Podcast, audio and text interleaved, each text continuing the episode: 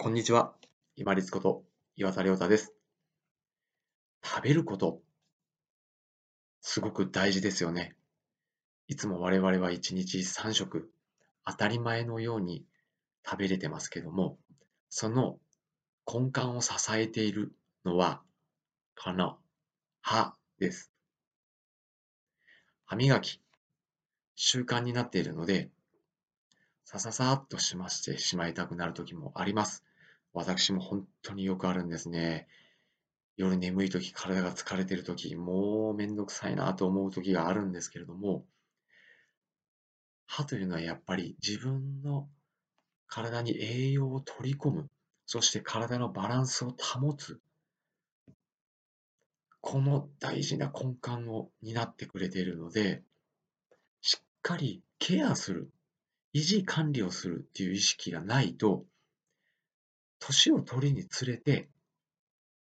しっかり噛んで食べられなくなる。要は、胃腸に負担がかかる。消化吸収できなくなる。取り込めないということは自分のエネルギーに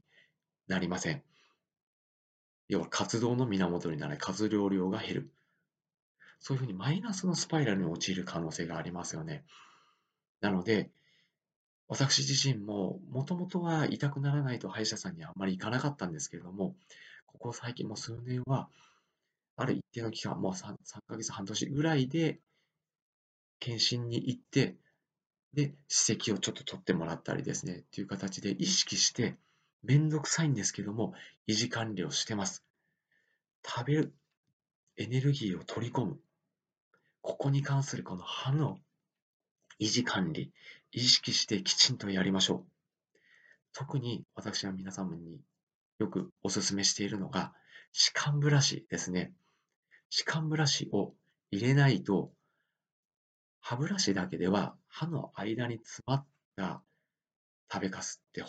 とんど取れてないんですよね。そして、この歯間ブラシ、最初にやり始めると、多分、この歯の歯茎から多分血が出ると思います。私も最初よく血が出てました。けれども、ある程度きれいになって固まって落ち着いてくると全然出なくなるので、そこまではなんとか無理に力を入れてギュッとしなくてもいいと思うので、食べかすをちょっと取る意味も含めて、ぜひ歯間ブラシ使ってみてください。私がよく意識してるのは、例えばこういう歯茎の形があったら、この三角のここに沿って、きちんと歯間ブラシをスッとこう入れてあげる感じですね。そうすると、この間、歯とこの歯茎の間に挟まっている食べかすとか歯垢が取れるので、さらに歯茎の状態がピンク色になってこう少し引き締まった感じになってくると思います。歯医者さんってなかなか褒めてくれないんですよね。けれども、明らかに自分の歯茎の色と張りが変わってきているので、あ、これで大丈夫かなっていうふうに確信を持つことができると思います。一人同級生でですね、歯医者さんの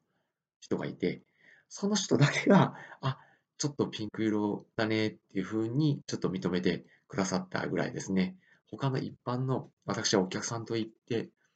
としていく歯医者さんはほとんど褒めてくれませんでした。まあ、商売柄しょうがないのかなと思うんですけど、まあ、それを置いといても、あの、歯の維持管理、意識してやっていきましょう。少しめんどくさいですけれども、歯ブラシだけではなくって、例えば私のようにちょっとこう電動ブラシ、歯ブラシを使ってみるとか、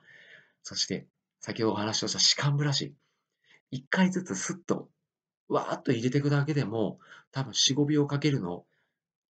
20箇所ぐらいですかね、っていう風になってくるので、まあ、2、3分かからないと思うので、ぜひお試しください。歯の維持管理、歯に取り込む、そして歯の衛生状態が悪いと、悪い細菌が腸の中に行って、ここから全身に悪い細菌が移っていって認知症にもなるっていう研究も今報告としては出てきてます。侮れません。歯の維持管理ちゃんとしていって、